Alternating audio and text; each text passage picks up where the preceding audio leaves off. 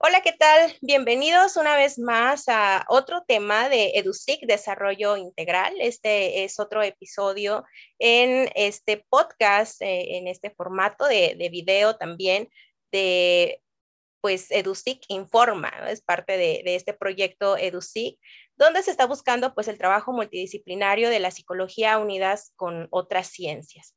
En este caso, bueno, eh, tenemos la, unión de la psicología con lo que es la parte fisiológica. Y pues para ello me complace presentarles a pues un experto dentro del área. Eh, con nosotros está el día de hoy el licenciado Aivanjo Carmona, ¿sí pronuncia bien tu nombre? Casi. Sí, casi, ok. Aivanjo Carmona, creo que es así como con el acento, ¿no? Después, ahorita nos, nos platicas. Licenciado en terapia eh, física, es actualmente el coordinador del hospital, del área fisiológica, ¿verdad? del hospital guadalupano, que si no me equivoco, tiene diferentes sucursales. O sí. ¿Sucursales se le llaman? Sí, sí. Clínicas, clínicas dentro de, la República. Estás en, el área de, fisioterapia de Celaya, ¿verdad? Y también tenemos aquí en León, donde más tienen su, sus clínicas del Hospital Guadalupano? No, mira, eh, como tal, la empresa en la que yo trabajo se llama Rehabilitación en tu Hogar. Esta empresa nació en Guadalajara este, hace como unos 10 años. El, el, creador es el doctor Jorge Eugenio Merino Suárez. Él es médico con especialidad en medicina física y rehabilitación. Entonces, abre estas clínicas en Guadalajara y actualmente eh, son tres en Guadalajara. Tiene una en León y aquí en Celaya son dos, una en la colonia centro y otra dentro del Hospital Guadalupano. Haz de cuenta que están como asociados la, empresa de rehabilitación con el hospital. Ah, perfecto, muy bien, pues entonces al final nos pasas datos donde podemos acudir, sobre todo para quienes estemos dentro de las ciudades y, pues que nos vayamos a atender lo que tengamos que atender, ¿no? Que el día de hoy vamos a tener que, que platicar muchísimo de esto porque vaya, pues como se dice, y siempre lo repetimos dentro de la psicología, lo que la boca calla, el cuerpo habla. ¿Sí? Entonces, eh, es, algo que siempre se uno. Nosotros podemos callar nuestras emociones, podemos decir no me pasa nada, pero el cuerpo siempre termina dándonos esa señal y hasta expresándole a los demás lo que nos está pasando. Aquí, en este caso, de, dentro de, tu experiencia en la fisioterapia, ¿qué tan común es encontrar estos casos de situaciones psicológicas que traspasan hacia la parte corporal, que en, psicología llamamos somatización? Ok, es más común de lo que parece, realmente. Muchas veces los pacientes este, llegan por un dolor específico, siempre llegan refiriendo eh, dolor en una articulación o en una zona en particular ya sabes, principalmente lo que es cuello, la zona de la espalda baja, eh, rodillas, tobillos, son como lo que más me suena ahorita que me dice somatización, es en esos lugares. Eh, normalmente son zonas en las que el cuerpo expresa este estrés, principalmente es lo que nos llega. Cuando el cuerpo está con mucho estrés, eh, siempre tienden como a decir, tengo dolor de espalda, me duele mucho la cabeza, me duele mucho el cuello, no me lo aguanto y no se me quita con nada. Me tomo, me tomo muchas cosas y nada me lo quita. Entonces, llegan a terapia, llegan con esta, este tipo de dolor muy específico y se reconoce de una manera muy sencilla porque realmente haces una exploración y, y es el dolor muy localizado, muy focalizado. Y aparte de eso, este, no tiene agregados. Es decir, si tuviera un dolor realmente de esto, tendría tantos síntomas o cumpliría ciertos criterios, pero muchas veces simplemente solamente es el dolor y ya. Entonces, tratamos de una manera analgésica, tratamos eh, con medios físicos de aliviar este dolor y además de eso, relajamos, este, escuchamos al paciente muchas veces también. Al, al, hecho de simplemente estar escuchando el cómo le dolió, el qué generó el problema, eh, se sueltan, empiezan a hablar y me pasó y es que me pasó esto y hablé de esto y me peleé con tal persona. Entonces, el hecho de que estén hablando, no sé si, sea parte y parte, tú sabrás más, este, el hecho de que le demos la terapia más escuchar qué es lo que pasó, se van con una cara diferente, se van mucho más aliviados, se van relajados, ya no me duele, ya no me quejo, ya no siento los dolores. Entonces, es más o menos eso lo que, lo que me he pasado en la experiencia, no sé. Claro, pues yo creo que aquí como se dice, ¿no? Va todo junto con pegado. Tanto las técnicas que dentro de la terapia fisiológica se utilizan, como esa parte de la escucha que dentro de la psicología llamamos catarsis. Es el poder estar liberando toda esa energía pues retenida y que en este caso, como tú lo explicas, concentrada específicamente en un lugar, ¿no? del cuerpo en, la zona donde más estoy tensando a partir del, problema, ¿no? Por ahí hay algunas eh, situaciones en donde nos dicen, bueno, dime qué te duele y te digo que callas. Sí, claro. O, o, dime en dónde es, es exactamente tu dolor y te digo yo tu problema exacto, que es el que tienes que resolver, ¿no? Pero entonces, bueno, sí, sí, sí. Yo antes lo que había escuchado, antes de, de, de tener como más práctica clínica, Siempre yo había escuchado, por ejemplo, que decían por ahí, si tuviste un problema en las rodillas, es porque este, andas muy acarrereado, que en tu vida andas corre y corre y entonces es como la manera en la que te calmas, ¿no?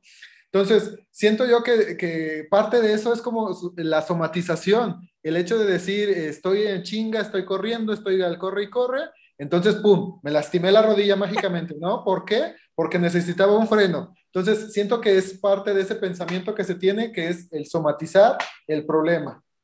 Claro, claro. Aquí me, da un tanto de risa porque es cierto, ¿no? Porque incluso yo me lastimé la rodilla precisamente por andar a las carreras, pero no fue porque concentré la energía ahí, sino porque realmente me pusieron el freno y caí totalmente de rodillas. La velocidad que llevaba y el golpe fue así como de, eh, ya necesitaba necesitaba ese descanso. Tuve que descansar casi cuatro meses de andar así tan a la carrera, pero es cierto, es cierto, ¿no? Y es algo que, que se dice también, bueno, necesitamos hacerle caso al área de nuestra, de nuestra salud, hacerle caso a, nuestra salud corporal, mental y todo, porque si no lo hacemos, si no lo atendemos, la enfermedad al rato es la que nos va a decir sí o sí te sientas y te calmas. Claro, claro, y es muy complejo. Ah, hay casos muy sencillos de dolor que podríamos hablar de un dolor de cuello, que simplemente me enojé con mi hermana, con mi papá, con quien tú quieras, y, me duele el cuello y se me quita en un 2x3 cuando cede esa estrés o esa presión o ese enojo, a casos más complejos. Eh, actualmente, por ejemplo, hay una pacientita que tengo que se le juntó todo. Es, tiene un tuvo un derrame cerebral, este, se atendió de ese derrame, pero la señora, no sé, es eh, muy nerviosa, entonces no duerme por las noches, le dan este, medicamentos, pero ni con los medicamentos logra controlarse esa ansiedad. Ella lo describe como que es un pensamiento que le da vueltas y vueltas y vueltas y no para ese pensamiento en toda la noche. Y cuando acuerda, ya son las seis de la mañana, ya salió el sol y no durmió. Entonces todo eso se junta y se acumula a tal grado de que ya es el derrame, el que no puede dormir y aparte, por no poder dormir, este, se cayó y entonces ahora también se, se le luxó, se zafó el hombro. Entonces ahí se le van juntando cosas que uno dice, Dios, eh, es muy pesado, es muy complejo realmente poder estar en sus zapatos y entender cómo está pensando ella o de qué manera está pensando que se hace esa bola de nieve así de enorme. ¿Y cómo la calmas? ¿Cómo la frenas? Claro, es algo que se va como cadenita y hay un, hay un punto en específico en donde hay que tratar y en este caso pues sería eh, en, en, esa terapia psicológica, ¿no? Tengo que resolver cosas, esa idea que está dando tantas vueltas en mi cabeza, pues, ¿qué es, no? Tengo que, que checarlo, tengo que tratarlo y así puedo poner atención en muchas cosas. Hablando de esta atención, bueno, ya, ya me decías, eh, el paciente se va relajando tanto con el masaje, la, técnica, la, terapia fisiológica que se le está dando. Y aparte el estarlo escuchando, el que él está o, ella está pues expresando todo lo que tiene eh, dentro y, y en su mente. Pero y entonces, ¿cuánta atención damos a eso que, ah, caray, que, sí, que sí estamos este, aliviando desde la escucha que se da dentro de, la terapia, pues obviamente ustedes a lo mejor hacen ese, ese cumplimiento de escucharle, de quizá darle algún consejo, alguna orientación o, alguna palabra de consuelo, me imagino. Solamente lo que hacemos es escuchar, no, no, no damos como tal una terapia, porque a final de cuentas no tenemos el, conocimiento como ustedes y no tenemos tampoco eh, la orientación, porque a final de cuentas en ese proceso de, de escucha, eh, está el alivio. Es, es lo que nosotros realmente entendemos, que, que, el estar con el paciente, escucharlo y darle a lo mejor una orientación profesional, que no, meter como juicios. Este, hablando todo eso, es lo único que podemos intervenir. Si detectamos que el paciente eh, necesita una atención mayor, se, se canaliza, se orienta y se invita. Muchas veces se invita porque se sigue creyendo que el ir con un psicólogo, bueno, con la población que yo he estado, es sinónimo de, no estoy loco. Yo no voy con psicólogo, con psiquiatra porque no estoy loco. ¿Para qué? Sí, sí, sí. También con mi población. Llegan y me preguntan, eh, ¿estoy loco o estoy loca? No, no, no, no si no, no estuvieras aquí. Conocidos también te llegan de que nada más te mandan el WhatsApp, el mensaje, oye, me siento así, ¿qué hago? ¿Qué me tomo? ¿Qué puedo hacer?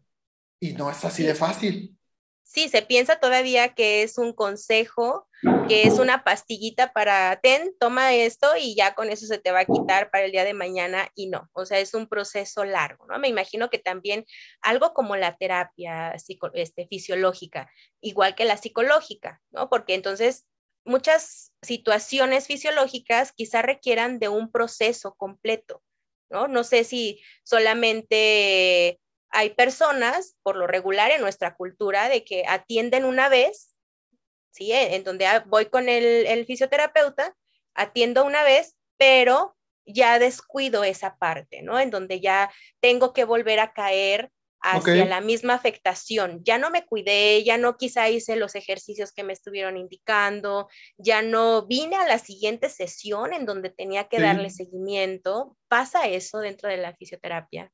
Muchísimo. Eh, la realidad, y te hablo desde mi experiencia, desde los este, pocos años de, trabajo que ya tengo, este, pasa muchísimo el hecho de que mucha gente llega y quiere que con una terapia, o sea, que en una terapia puede ser más o menos hora, hora y media, te resuelvan la vida, te resuelvan los problemas, se te quiten los dolores habidos y por haber llegan muchos pacientes muchas veces también diciendo, van por un problema, ponle, de columna. Pero también me duele la cadera, pero también me duele la rodilla, pero también me duele el tobillo y quieren que con una vez se les quite todo. Entonces es como que dices, a ver, no, espérame, esto no funciona así. Lo que necesitamos primero es paso uno, revisarte, ver qué está pasando, cuál es el origen del problema. Ok, ya tienes el paso uno, ahora paso dos, ¿qué vamos a hacer para aliviarlo? Porque muchas veces no nada más la terapia ayuda, tanto psicológica como eh, terapéutica, eh, de fisioterapia. Es, es este, cumplir el criterio. No te voy a dar terapia si no ocupas la terapia. ¿Para qué te voy a hacer perder el tiempo, los recursos y solamente te voy a vender pensamiento mágico? De claro que sí, ahorita te quitamos el dolor y ahorita lo, lo resolvemos cuando no va, no va a suceder. Entonces, tienes que cumplir requisitos. Por eso, por ejemplo, en la clínica en la que trabajo, tenemos eh, el doctor, es el, es el especialista, es el primer contacto, porque los médicos son los que hacen diagnóstico, ¿de acuerdo? Entonces, ellos son los expertos. Entonces, entran con el doctor, hacen el diagnóstico y él es el que hace el criterio de si ocupa terapia, no, no se ocupa terapia, o las dos, se ocupa terapia más esto, más otro, para descartar posibles eh, problemas mayores. Pero regresando a lo que me decías, claro que sí, mucha gente eh, quiere y hace y deshace, y muchas veces cuando a la primera no se les quitó, ya no vienen. ¿Por qué? Porque no sirve, no funciona, no, no me dio lo que yo esperaba. ¿Qué esperaba? Pues que agarrara una varita mágica y dijera, ¡tum! curada. Y no pasa, y no sucede, claro que no. Y muchas veces lo que hacemos nosotros es, cuando detectamos que, van como con esa idea, desde el primer contacto es, no, la fisioterapia es esto. La fisioterapia muchas veces es educar, más que lo que hacemos de terapia, es mucha educación y entramos más o menos por donde ellos escuchan. O sea, ellos empiezan a decir el problema, ellos empiezan a platicar, empiezan a desahogarse y nosotros nos vamos metiendo. Y nosotros lo que vamos haciendo es educándolos sobre lo que necesitan hacer, sobre los cuidados que deben de tomar y sobre las medidas precautorias para evitar que se sigan lastimando. Y entonces, con todo ese conjunto, vamos cambiando el chip para que ellos en su día a día vayan haciendo o tomando las mejores decisiones para su recuperación. Porque también te, digo, ah, podríamos decirlo de esta manera, ya fueron a terapia, ya tuvieron el proceso fisioterapéutico correcto, alta, mejoría, excelente.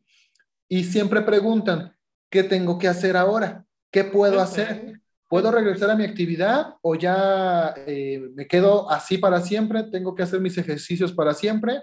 Y eso ya es un tema de cada, cada paciente, cada individuo, del tema personalizado. Este, hay veces en las que se dice, tú sigue haciendo esta rutina, no la hagas a lo mejor como diario, pero trata de, hacer los ejercicios, de aprender qué estoy haciendo, qué estoy apretando, qué estoy eh, fortaleciendo, qué estoy moviendo, para que entonces no necesariamente tenga que hacerlos exactamente igual, sino que aprenda cuáles son los cuidados que debo de seguir. Claro. ¿Me explico? También, por ejemplo, con el tema del deporte. ¿Ya puedo regresar a mi actividad deportiva o no puedo? ¿O me tengo que esperar?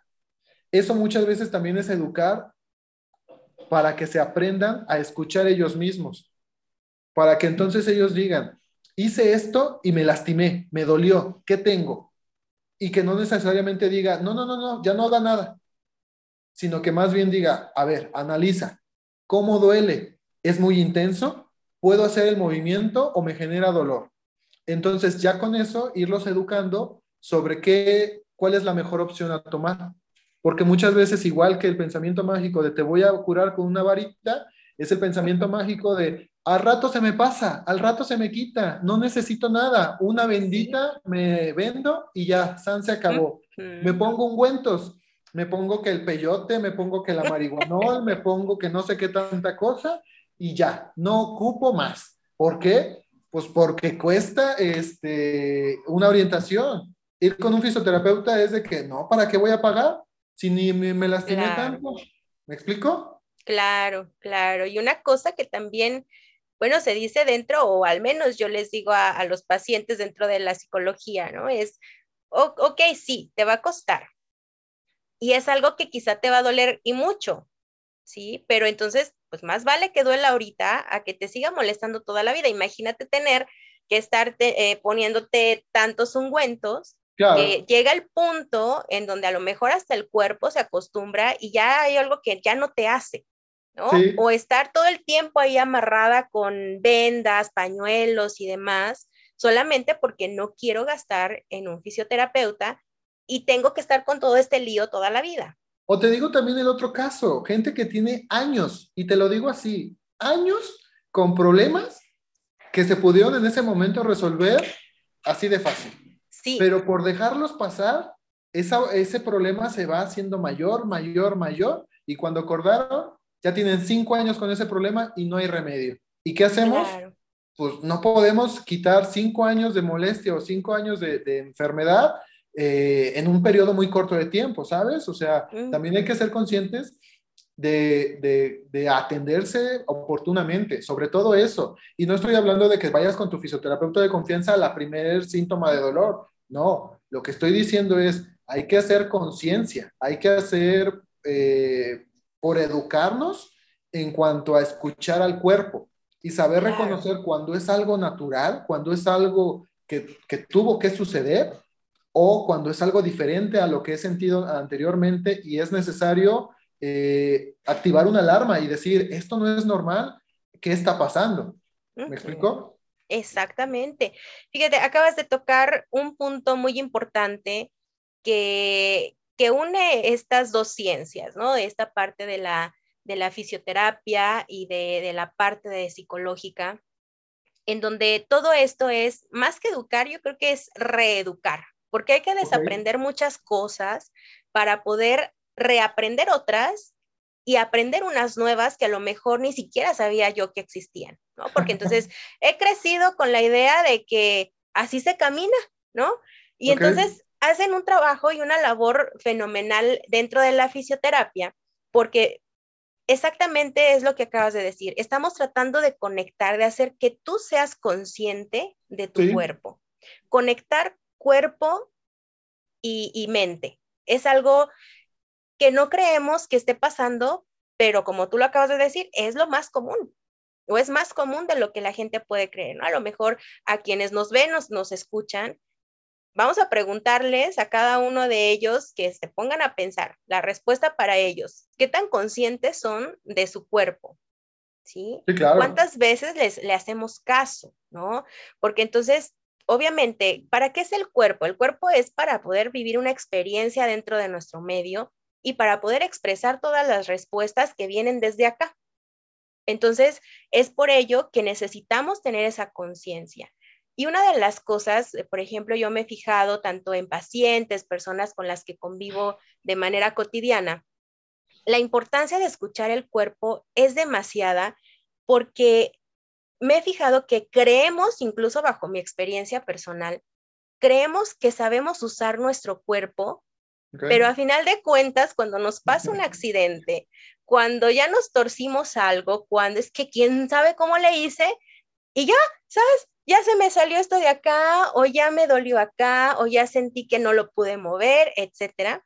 Sí. Algo, un movimiento tan simple, ya nos estamos destartalando, ¿sí? Porque entonces no tengo la conciencia y no supe ni en qué momento, ¿sí? Entonces es, ¿qué, ¿qué tan común es que la gente no sepa usar su cuerpo, así, literalmente, no sabes usar tu cuerpo, no sabes caminar, no sabes este, hablar incluso con las cuerdas bucales. Muchas personas que nos dedicamos a conferencias, a, dar clase, a estar hablando todo el tiempo, llegamos a lastimarnos nuestras cuerdas bucales porque, ah, pues me dijo el doctor que no sé hablar. es, es interesante cómo lo planteas. Este, yo voy más hacia el área o yo he visto más eh, la parte que no es que no sepas moverlo, sino que no valoras lo que tienes. Lo que nos hemos fijado nosotros está más encaminado a, eh, por ejemplo, me fracturé la mano, la, tengo inmovilizada dos meses y entonces después de que la tuve inmovilizada hay que empezar a moverla hay que empezar a recuperar la función perdida.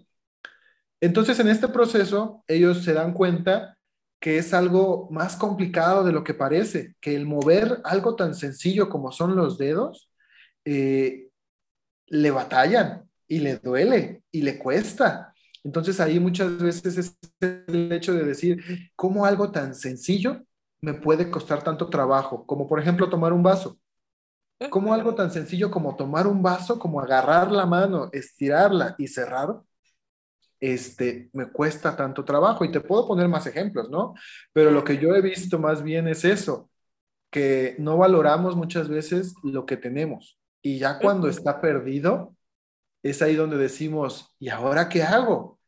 ¿Qué, puedo hacer? ¿Cómo, cómo, ¿Cómo vuelvo a tenerlo? Muchas veces el proceso eh, es readaptativo, puedes, puedes eh, recuperar esa función perdida y otras veces, casos muy específicos, ya no la vas a recuperar.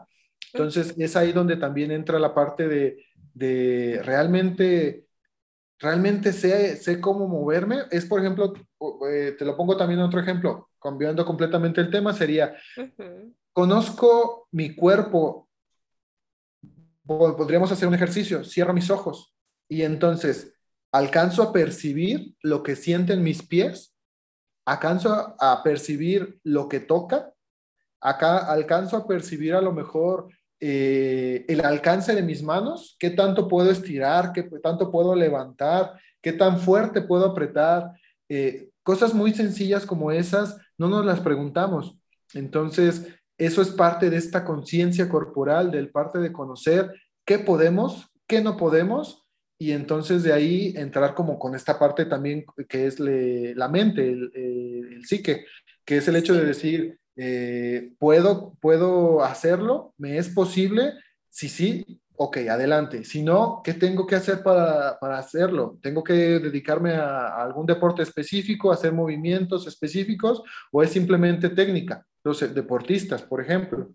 Entonces, va más encaminado a eso, a que no hay una conciencia o no estamos consci siendo conscientes de lo que hacemos. Porque como ya lo tenemos adquirido desde pequeños, ya lo vemos natural, sabemos que lo tenemos, sabemos que lo podemos hacer y que no nos cuesta trabajo, entonces lo olvidamos. Eso es, no, sé si sea algo como lo que estabas diciendo de tu punto. Sí, nada más que más explicado. más explicado, ¿no? Porque en, a, mí en alguna ocasión, cuando, precisamente cuando me lastimé la rodilla, fue así como de, a ver, camina para allá, ¿no? Ok, voy caminando y me dice el doctor, no, no sabes caminar. Ah, caray.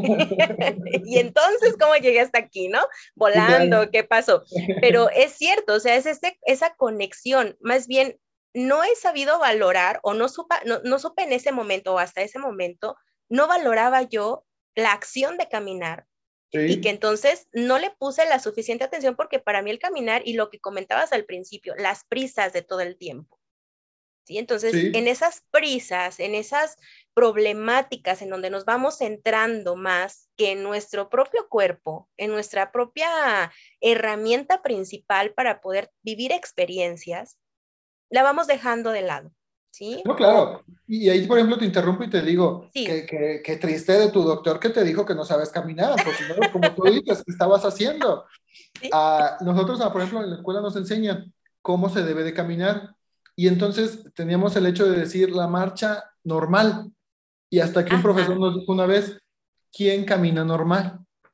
Y nosotros hicimos la conciencia y dijimos, no, pues nadie, porque todos tenemos cola que nos pisen, todos tenemos eh, variantes anatómicas, no son defectos, son variantes que el universo y la evolución nos han hecho hacer y deshacer y XY. Entonces, el punto aquí no es que no sepas caminar, sino que a lo mejor eh, tienes la marcha alterada y entonces te puedes condicionar esa, ese patrón anormal de movimiento eh, a accidentarte nuevamente, ¿sabes?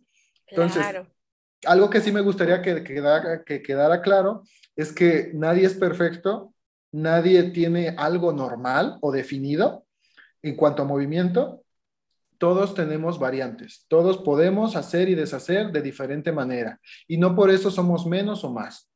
Todos somos diferentes y lo importante es que aprendamos que el cuerpo, así como dices que es para vivir una experiencia, que el cuerpo, desde la parte de la fisioterapia, es movimiento y que el cuerpo lo que hace es, eh, nos da la capacidad de hacer y de desplazarnos. Entonces, este, no se pongan a ver a lo mejor el hecho de decir, ay, yo camino chueco, yo camino cojo o me duele. Es ahí donde entra la parte de la conciencia, de escucharnos y saber cuándo es algo normal y cuándo es anormal. Claro, es algo muy importante y un aplauso aquí para, para Ivanjo, que, que eh, sí, porque hay que rodearnos de más profesionistas en, en sus áreas con ese, con ese enfoque más humanista en donde te hagan saber realmente quién eres, ¿sí? Porque entonces se topan, como ya escuchó doctor, que no es que no sepa caminar, sino que tengo mis variantes, tenía mis variantes, entonces aprendí o me, me reeducaron. Tenías la marcha alterada, tenías la marcha alterada y eso, y eso te condicionaba, y entonces lo que tenías que hacer era volver a aprender a caminar, que claro. entra la parte de la rehabilitación, así como tú dijiste hace rato, reeducar, yo digo, rehabilitar. Tú ya sabías hacer algo y es volver a aprender a hacerlo. Sí, estaba habilitado, hay que rehabilitarlo, o sea, otra vez habilitarlo quizá con, pues, con otras variantes, ¿no? también. Sí, y es que aquí es el, señalar y hacer conciencia también a las personas de que tenemos que buscar profesionistas que tengan esa parte humanista, en donde no te hagan sentir menos, en donde no te hagan ver como pues soy el raro, ¿no? Es que pues, estoy, malito y no puedo salir adelante. No, no, no, sino es algo natural que pasa por las circunstancias que, tengo.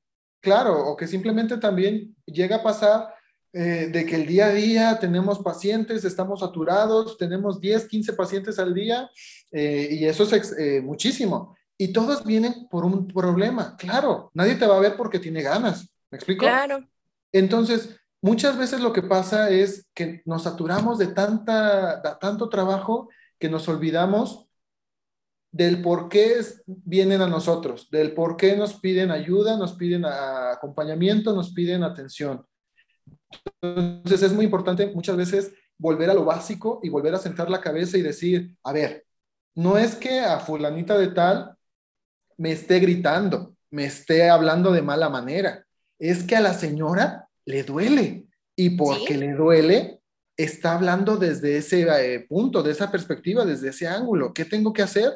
Uno, no tomármelo personal, porque no es hacia mí a quien se lo está diciendo, es la manera en la que ella está tratando de, no sé, sacar ese dolor.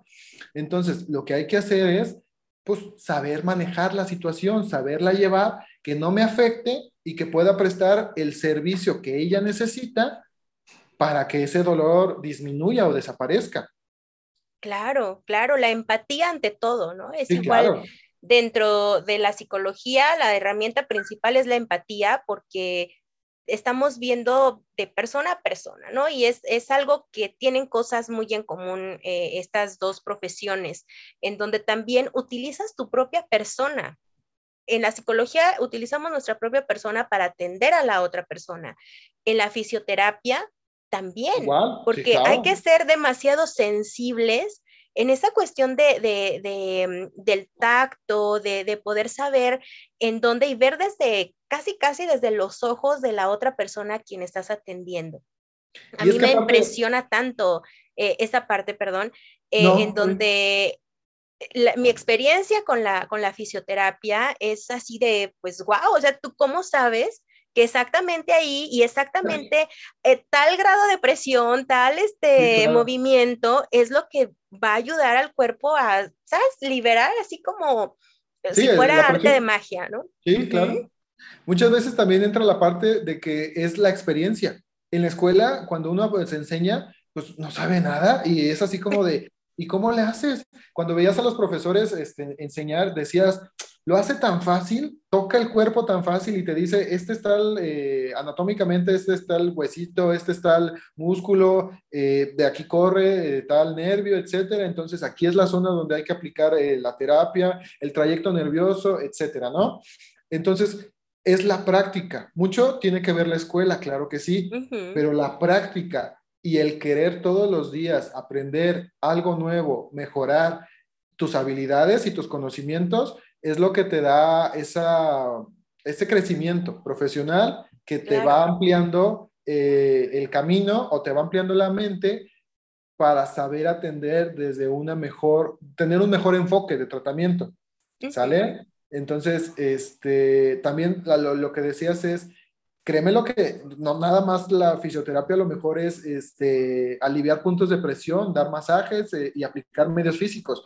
Esa es la terapia de antes. La terapia de antes era la única, eh, se le dice pues, terapia pasiva porque realmente no hacíamos nada. Era el equipo, el electroterapia, el ultrasonido, etcétera, masajito y tan tan, que aún así cansaba, ¿no? La, la, la, el enfoque actual es más un enfoque activo. ¿Qué, ¿Qué significa esto? Que el paciente a través del movimiento eh, se recupere, a través del movimiento aprenda a, volver a esta actividad que tiene perdida o que está disfuncional. Este, entonces, mucho del camino es saber llevar qué es lo mejor para el paciente. Si el tratamiento pasivo, que es eh, la aplicación de medios físicos para aliviar algún problema, o el ejercicio terapéutico porque también dentro del ejercicio está el hecho de que mucha gente dice, ay, me vas a poner a correr, me vas a hacer sentadillas, lagartijas, etcétera. No, el ejercicio terapéutico no nada más es eso. El ejercicio, a lo mejor y sí es ese tipo de ejercicio, una variante, pero es más bien el conocimiento de causa, el saber que estoy haciendo esto por esta razón, ¿sabes? Entonces, este, muchas veces también entra esa parte de, que, de saber discernir y, decidir qué es lo mejor. También entra la parte de que nos cansamos. Porque, por ejemplo, pacientes neurológicos que no pueden caminar o no se pueden eh, movilizar, uno es el que se lleva la batuta y es el que le enseña otra vez. ¿Y cómo le enseñas? pues los dos juntos. No nada más le vas a decir, pues inténtalo y ya. No, hay que ponernos. Entonces es ahí donde entra también esta parte de, de que pues físicamente uno tiene que dar el ejemplo, así como el nutriólogo tiene que comer bien para dar el ejemplo, uno físicamente tiene que mantenerse activo y en una condición eh, idónea para poder eh, dar terapia, porque imagínate que uno tenga sobrepeso e intente movilizar a un paciente, pues apenas lo estoy moviendo, ya me agité, ya me cansé, ¿y qué hago? ¿Sabes? Entonces es ahí donde, donde hay que saber también desde nuestra parte de profesionistas, saber a dar el mejor enfoque y dar la mejor calidad posible. Siempre esa es la clave. Ser humanistas, no olvidarte de la gente y sobre todo tratar de mejorar cada día algo nuevo para, para mejorar tu práctica. A lo mejor no somos perfectos, a lo mejor no lo sabemos todo, pero el hecho de que ya quieras y que sepas que te equivocaste y vas a hacerlo diferente la siguiente vez, eso hace la diferencia para cualquier área, para cualquier carrera, para todo en la vida. Exactamente, exactamente.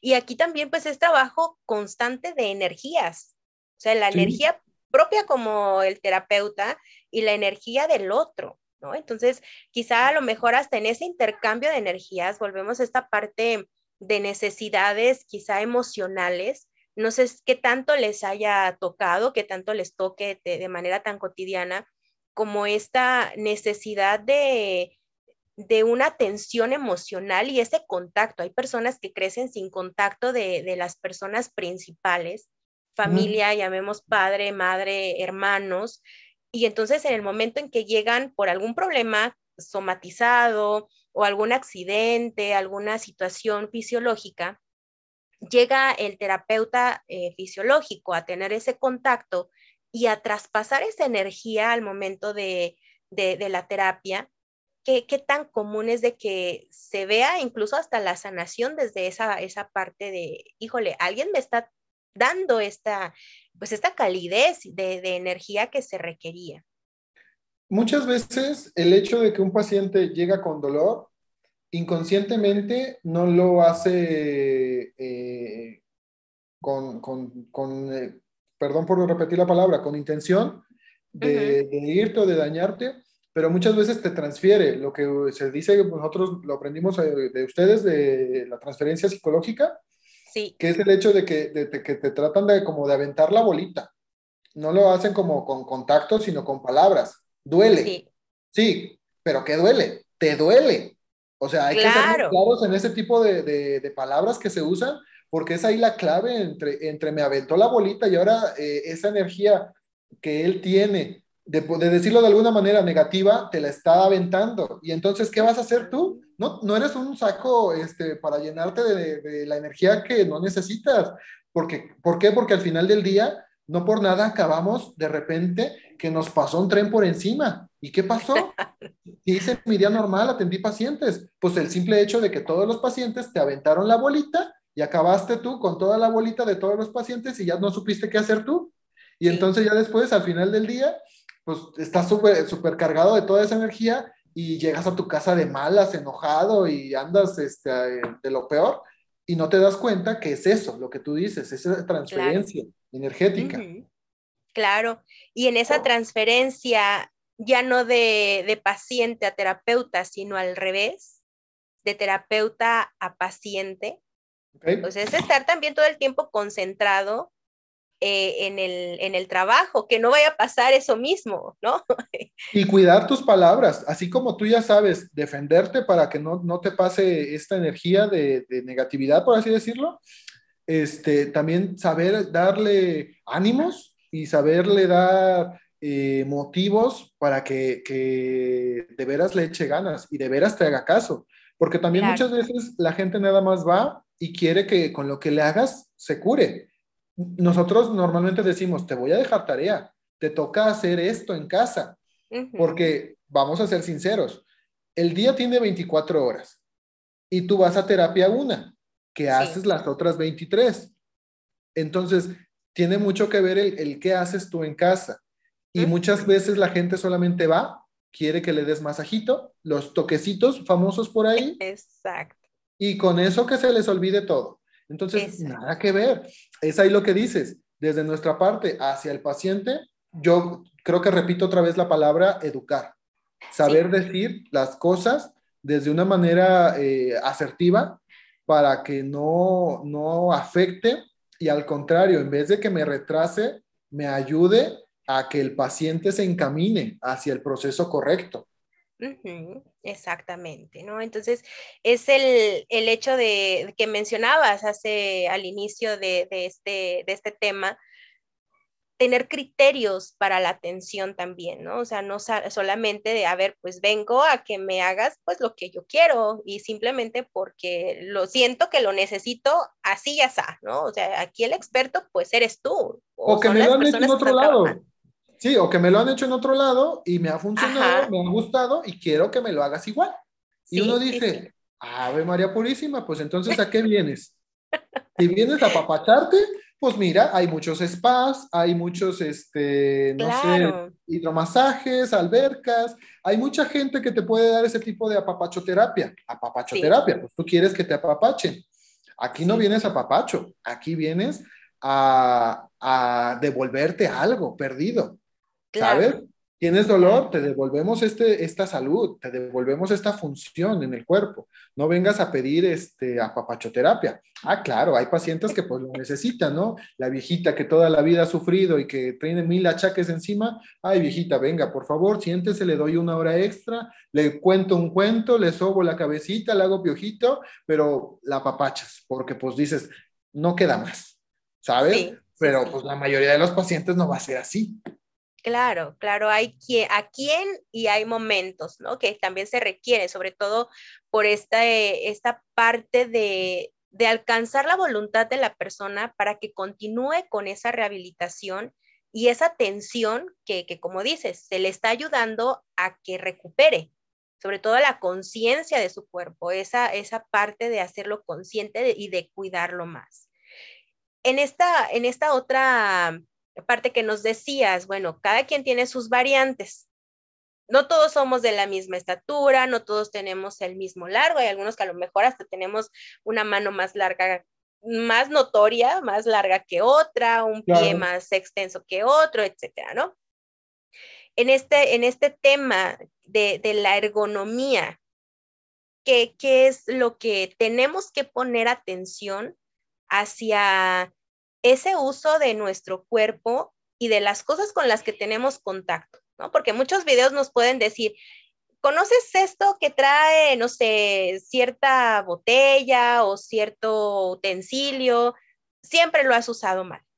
Ok. Y entonces, a partir de eso, de, por ejemplo, cosas comunes en el casa o en el trabajo que hacemos de, de manera a lo mejor este, muy natural, como ya decíamos, creo que lo sé hacer, pero lo, hago ya de manera tan mecánica que ni siquiera le pongo atención, que no estoy utilizando bien eh, esa, esa parte o ese movimiento.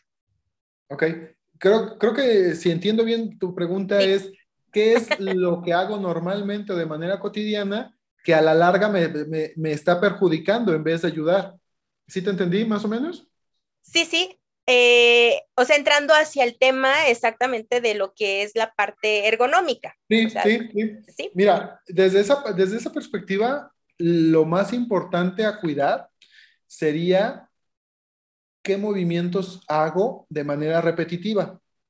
Es decir, si yo me dedico a cargar cosas pesadas, entonces, eso es algo repetitivo, porque lo hago más de cierta cantidad de veces. No me preguntes cuántas, porque la verdad no me sé el dato, no me, no me lo acuerdo ahorita, pero el punto es, si hago entonces cierta actividad muchas veces al día, súmame todas las veces que la haces al día, por los siete días de la semana, por los 30 días del mes, por los 365 días del año. Entonces, eso a la larga, ese patrón, patrón, patrón, va a condicionar y va a empezar a estresar el cuerpo de cierta manera. Lo que me viene a la, mente rápidamente sería que estemos cargando cosas de manera incorrecta. Ya sabes, a lo mejor el que te agachas y no doblas las rodillas y que te agachas así y estás todo encorvadito, ¿no? Sí. Entonces, eso es lo que más me llama la, la atención. No hay una, nos, nos, podríamos decir que la manera correcta sería doblando rodillas y que en vez de que el peso lo cargues con los brazos o con el tronco, lo cargues con las piernas. Por X o Y, las prisas, el no tengo tiempo, no me interesa hacerlo bien, yo lo que quiero es hacerlo y punto. Este, ahí entra el detalle. Eh, ¿Hay maneras correctas? Sí, sí hay. Y yo les invitaría a lo mejor a que se acercaran a, algún video en, internet o algún este, manual de cuidados en el cuerpo, de ergonomía. No, no se metan con cosas muy eh, técnicas. El simple hecho de saber, por ejemplo, la mano. La mano tiene movimientos, ¿sale? Entonces, si yo sé que estoy haciendo movimientos que exceden ese rango de movimiento, si yo lo forzo, si hago movimientos que forcen, luego, luego se me tiene que aprender la cabeza de decir, probablemente me vaya a lastimar. Si la mano en esta posición no es capaz de cargar cosas pesadas y aún así la obligo a hacer algo que me exija esa actividad, yo sé que me voy a lastimar. Entonces de ahí entra todo lo demás, cuello, espalda, pies, al caminar, al correr, etcétera el calzado inadecuado y el terreno inadecuado. Muchas veces también es la gente que no tengo ganas de ir al parque a hacer ejercicio, lo hago en mi casa a la vuelta, claro, pero recuerda que el concreto es diferente al terreno eh, adaptativo de la tierra, por ejemplo, o el pasto, que absorben el impacto. El concreto no, el concreto lo rebota. Entonces esa energía que le estás impactando está rebotando. Y entonces te está beneficiando porque estás haciendo ejercicio, pero a la larga esos pies van a tener a lo mejor algún impacto por tantas veces que lo estuviste a lo mejor eh, forzando. ¿No te diste cuenta por qué? Pues porque a final de cuentas tú lo que dijiste es, pero si yo nada más corrí, sí, papá, pero corriste tanto tiempo y corriste a lo mejor de manera inadecuada o en el terreno inadecuado. Eso es lo que a lo mejor nos puede condicionar. Entonces, hay muchas cosas, te podría hacer a lo mejor, a lo mejor para un siguiente video, te hago una lista ¿Sí? de verdad. Hay mil y un cosas que, hacemos mal y que no nos damos cuenta, porque pues nuestro día a día es diferente. A final de cuentas, las preocupaciones que tenemos son muchas, si estamos casados, si tenemos hijos, si tenemos un papá o familiar enfermo, etcétera. Este, pero, lo, pero por querer sacar el trabajo, no nos vamos a preocupar. Nos preocupamos hasta que lo tenemos perdido o hasta que nos empieza a doler. Entonces, es ahí cuando, cuando tenemos que aprender esas alarmas. Entonces, por ejemplo, lo que pues, les podría decir es, mucha gente, eh, yo me incluyo, dormimos más a gusto siempre este, boca abajo. Y entonces a la hora que les decimos nosotros, no señora, usted ya no puede dormir boca abajo, ay, pero entonces, ¿qué voy a hacer? Boca arriba no puedo dormir, se me hace muy incómodo, siento que no respiro, etcétera. Señora, ¿cómo duerme? No, pues me pongo tres almohadas en la cabeza. Ay, señora, por Dios, está toda torcida de la cabeza. Pero es que así solo duermo. Ay, señora, por Dios. Este, eso es algo que, que me explico.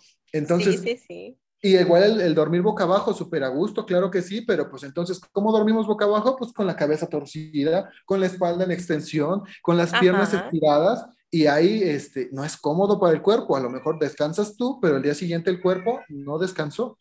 Entonces, son todos esos detallitos del día a día que a lo mejor este, se juntan y hacen o propician que nos lesionemos o nos lastimemos. Eh, no sé, eh, ¿quieres que te haga algún otro ejemplo? No, es, es, muy, es muy claro esto que dices, ¿no? Igual y sería interesante también hacer a lo mejor un video extra hablando sobre todas estas conexiones que hay de la mente, porque incluso con todo esto que tú acabas de mencionar, a mí me viene a la mente todas estas situaciones dentro de la terapia psicológica, que incluso ideologías o ese, autoconcepto que yo voy teniendo de mí, va haciendo que yo mueva mi cuerpo de ciertas maneras e incluso que hasta se desarrolla de diferentes formas, ¿no? Como esa negatividad hacia el querer mostrarme como mujer, eh, de que... O el nerviosismo, de que, por ejemplo, yo me he fijado y a mí me llama, ahorita me dices eso y me llama lo primero que me llama la atención, la gente que es más alta del promedio. La gente que mide aquí en México a lo mejor dos metros, que es más alta que, la, que los chaparritos de nosotros. Yo mido 1,75, entonces, pues, A uno de dos metros me, oye, ¿cómo estás? Yo ni digo cuánto mido. Yo me he fijado muchas veces que por tienen una postura cerrada, agachada. ¿Por qué? Por el miedo o el bullying o, el estigma que les hicieron de más jóvenes de ser altos. Y es como que uno dice, ¿cómo crees? Si medir dos metros ha de ser este, algo impresionante, ¿no? En vez de eso, pues mira, se cierran como caparazón. Eso es más o menos también lo que me dices, claro que sí. Sí, Sí, sí, sí, y en las mujeres, por, por ejemplo, que si ya está creciendo alguna parte del cuerpo que te le están señalando y que no tienes que expresarlo, es también igual, ¿no? Y a partir de ello, de esa negación o de ese autoconcepto que voy formando, van generándose todos estos problemas fisiológicos y eso nos da hasta para eh, otro video más. Tenemos sí, no, y otro tema sí, claro, porque a final de cuentas todo eso, como tú dices, es lo que a la larga va propiciando problemas. Toda esta gente, por ejemplo, en los dos casos de gente que se agacha y este, tiende a estar con el cuerpo en hipercifosis, va generando una curva excesiva a esa altura que va condicionando problemas mayores. Otro ejemplo muy claro, a lo mejor hablando de, espaldas, la mochila o la bolsa en el caso de la mujer. No me, no me dejarás mentir, ¿de qué lado la usan? Siempre la usan del mismo lado. Y entonces, una bolsa de mujer no está ligera, no llevan cualquier cosita, creo que llevan la casa encima y más. Y si tuvieran... más grande, más cosas. Claro, si fuera una bolsa como la de Mary Poppins, que le metes, le metes, le metes, encantados ustedes de la vida. Pero el punto está en el usarlo de tantas veces, de tantos lados, ¿qué hace? Te va colgando, colgando, colgando. Y entonces cuando acuerdas, te duele la espalda. Y te revisamos y pues sí, estás así, mira. ¿Por qué? Pues porque estás usando mal algo. La mochila, por eso tiene dos correas, porque debe de ir en ambos lados. Pero queremos lucir muy universitarios con un solo hombre. Muy, no pasa nada. Pues ahí es donde también entra el problema. Los niños de primaria, por ejemplo. Sí. Un niño chiquito y tremenda mochilota llevan encima de libros, libretas y no sé qué tanta fregadera les piden. ¿Para qué? ¿A poco van a usar todo eso en un día? Y los pobrecitos chiquillos nada más andan ahí todos agachaditos de que no pueden cargar con las cosas. Entonces uno dice, no, o sea, hay que ser como más, eh, tener como este, no sé, razonamiento, eh, ser más pensantes y decir, esto le va a afectar, esto me está haciendo daño, esto me está ocasionando un problema o me lo va a ocasionar. Hay que corregirlo antes de que ocurra, porque esto es el problema muchas veces de los mexicanos o de cualquier persona. Nos esperamos hasta que el problema ya está. No vamos con el doctor para prevenir, vamos para que nos cure el problema. Y entonces, ¿dónde queda esta prevención? La fisioterapia también entra en prevenir, en evitar una lesión. Pero pues no, no, no habemos muchos que nos dediquemos a eso porque pues no hay quien, les, ¿quién le interesa. Sí, no hay cultura, es hasta que ya están las cosas graves, ahora sí revíveme, ¿no? Porque ya casi estoy en las últimas. Y, La varita mágica otra vez. Sí, es algo muy importante que, con esta, este video en específico se trata de hacer la conciencia. La fisioterapia no nada más está de que, ah, un fisioterapeuta solamente atiende un, un accidente súper grave porque se lesionó muy gravemente el cuerpo. No. ¿Qué nos ofrece la, fisioterapia? E, esa prevención, los niveles de prevención que siempre van a estar, ¿no? Cuando antes de que aparezcan los síntomas, cuando están los síntomas o cuando empiezan a aparecer los síntomas cuando y cuando está, un problema. Exacto, y cuando ya te lo generó y va a quedar una secuela, ¿cómo aminorarla? ¿Cómo hacer que, que, este problema no me cause un conflicto para mi vida diaria? Entonces, muchas veces, pues nada más nos atendemos cuando es eh, prioritario, cuando decimos, no, no puedo porque me estorba. Y ya una vez que está resuelto, ¡pum! Se olvida y volvemos otra vez a recaer en lo mismo.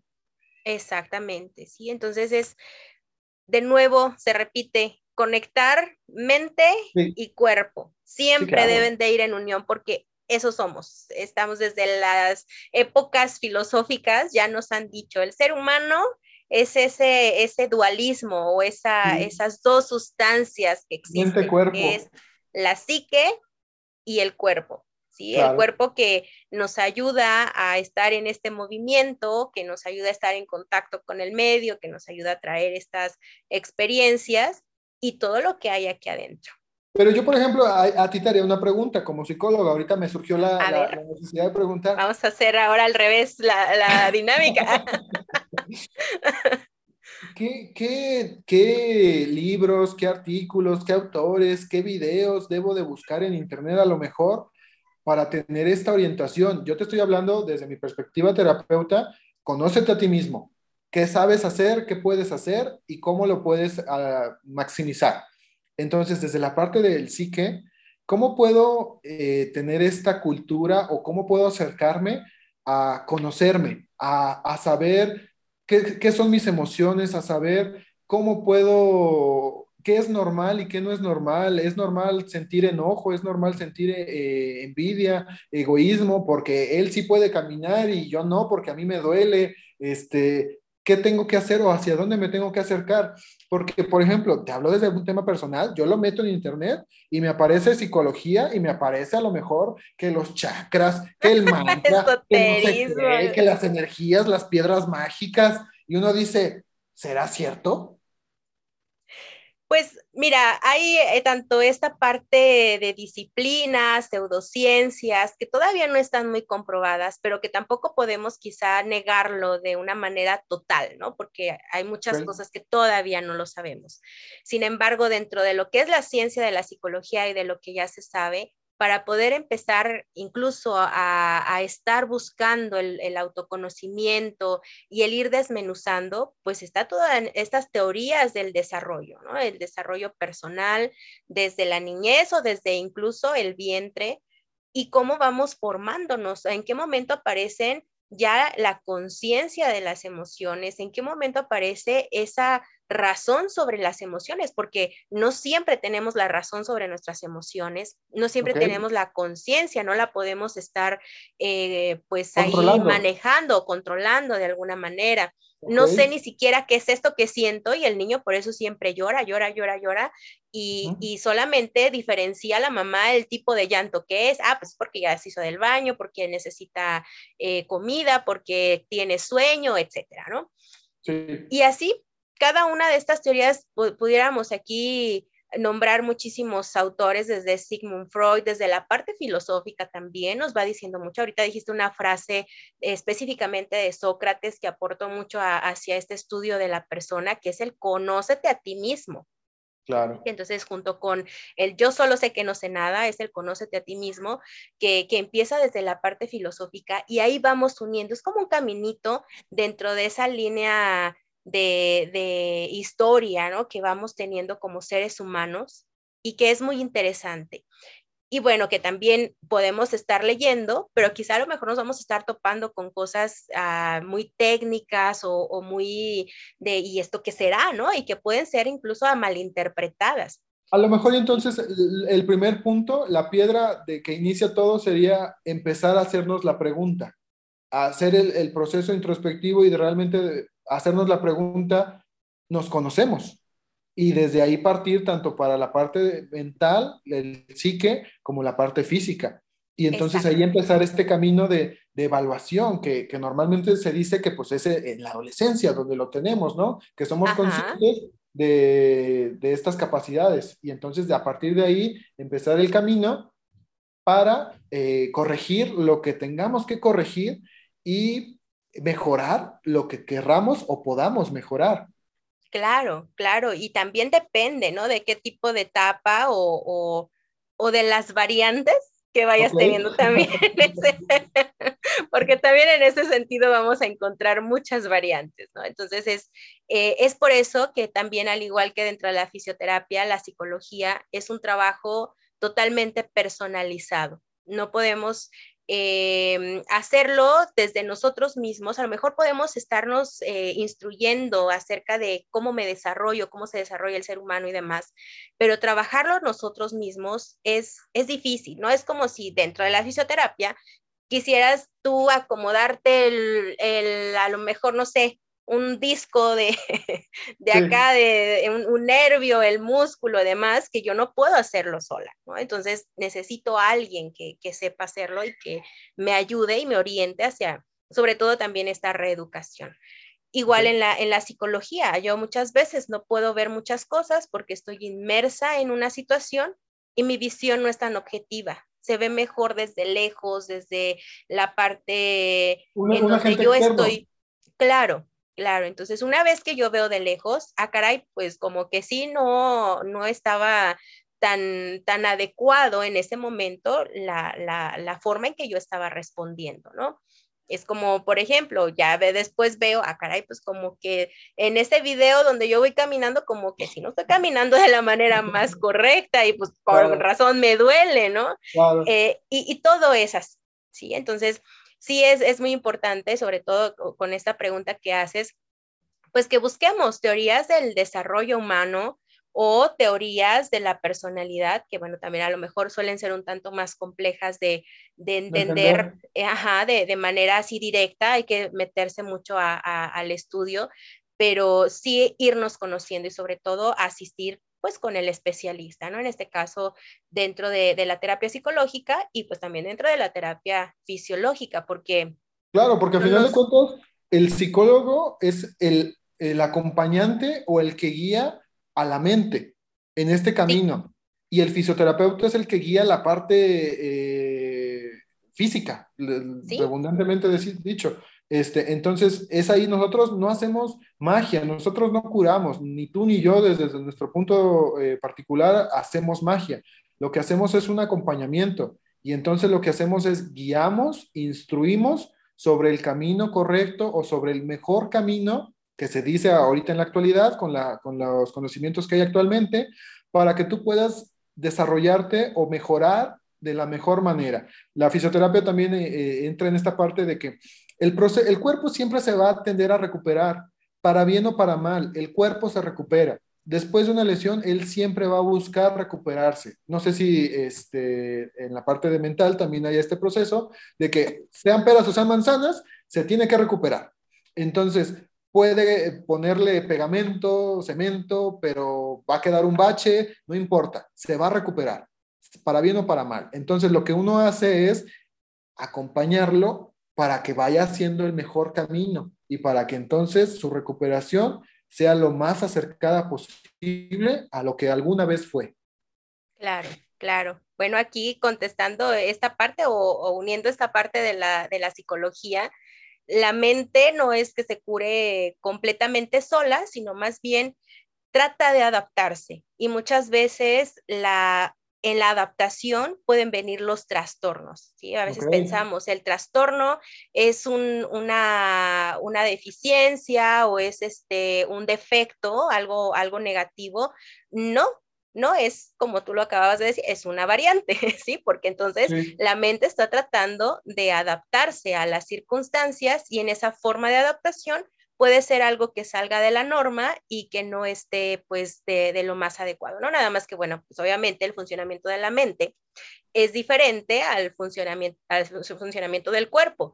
Y entonces, una de las cosas que también quiero que queden claras y que, que nunca se olvide, que siempre la tengamos en mente, es de que somos ambas, no podemos dejarlo vernos solamente como cuerpo, no podemos vernos solamente como mente, porque no, no, no pasa, ¿no? Entonces, si tú no sacas de aquí de manera corporal las cosas que, que, estás pensando, corporal me refiero a todo, ¿no? Desde la parte verbal, desde la expresión corporal, desde los movimientos que estamos haciendo, todo es, es este, mecánico, todo es eh, movimiento.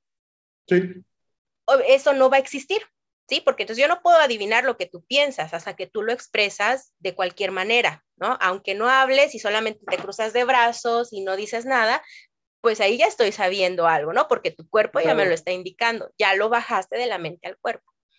Y de la misma manera, o sea, el cuerpo solo, sin la mente, o sea, sin la instrucción de lo que hay acá y sin la, la respuesta, incluso hasta refleja de lo que está entrando por medio del cuerpo, pues tampoco se mueve, ¿no? Entonces siempre va conectado.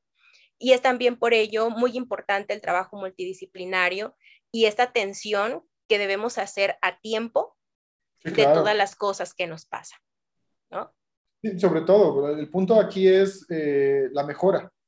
Entonces, se, se, da una atención a tiempo, personalizada, para cada persona que tenga características diferentes y que tengamos que mejorar ciertas eh, capacidades o cosas, que se haga de la mejor manera y que no lo hagamos nada más sin pensar, porque siempre va a haber, debe de haber un conocimiento de causa, una, una manera correcta y, e idónea de hacer las cosas.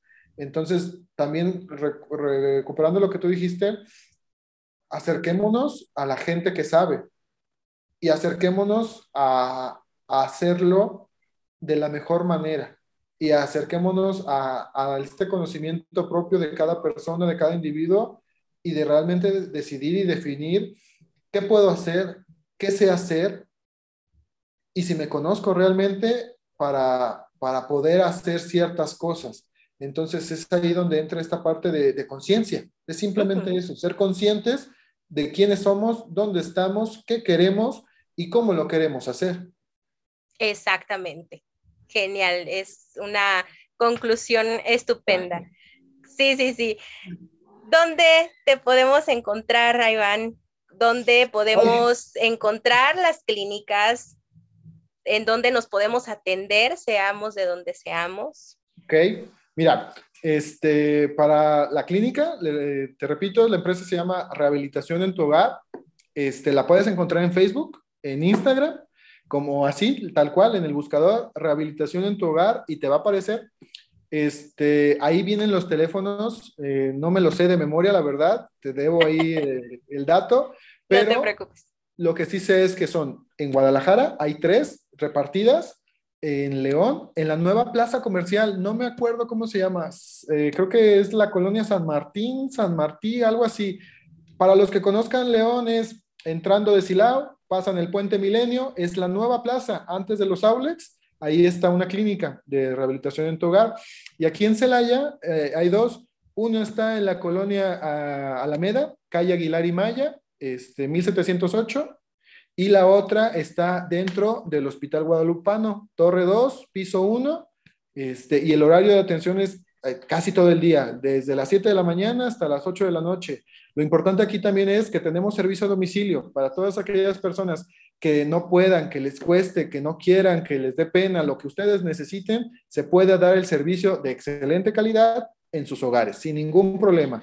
Entonces eso es algo importante también que decirlo porque no nada más, este, si la montaña, si Mahoma no va a la montaña, la montaña va a Mahoma. No sé cómo se diga, pero ahí va, por ahí va. Así está bien, sí. sí, es, es, así como, como es. y a mí me puedes encontrar igual en Facebook, este, como mi nombre. Mi nombre es muy particular, entonces es muy fácil encontrarme. Es Ivanhoe, I-V-A-N-H. Entonces, cualquier duda que tengan, con toda confianza, estoy para servirles. Y muchísimas gracias por esta invitación. Yo tenía este, el nervio de que fuera a pasar alguna otra cosa, pero fue muy divertido, fue muy grato este, platicar contigo desde esta perspectiva.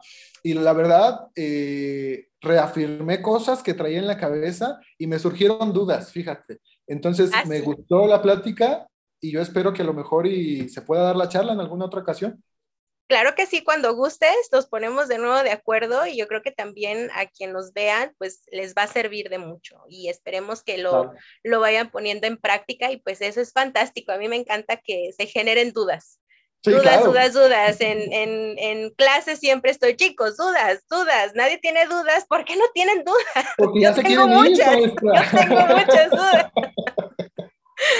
Eh, entonces tengan dudas y si hay dudas también de la parte de, desde los, los que nos escuchan, los que nos ven, pues también exprésenlas, es necesario y de aquí vamos sacando también muchos temas que nos pueden ser muy útiles. Y pues nos, nos despedimos con esta, con, esta mm, reflexión que, que, se nos hizo de hay que conectarnos, hay que estar eh, siempre conscientes de lo que hacemos y, pues a, contactar a nuestros especialistas de, del, movimiento, de la parte fisiológica. Muchísimas gracias, Iván. Nos estamos conectando de nuevo. Espero que no sea en un tiempo tan distante y pues compartan, síganos, sigan a rehabilitación en, en, casa, en tu hogar. casa, hogar, parte física, parte sentimental, ahí está, todo conectado, siempre sale a relucir. Cualquier cosa, estoy para servirles. Claro que sí, muchísimas gracias e igualmente. Nos vemos para el próximo episodio. Bye bye.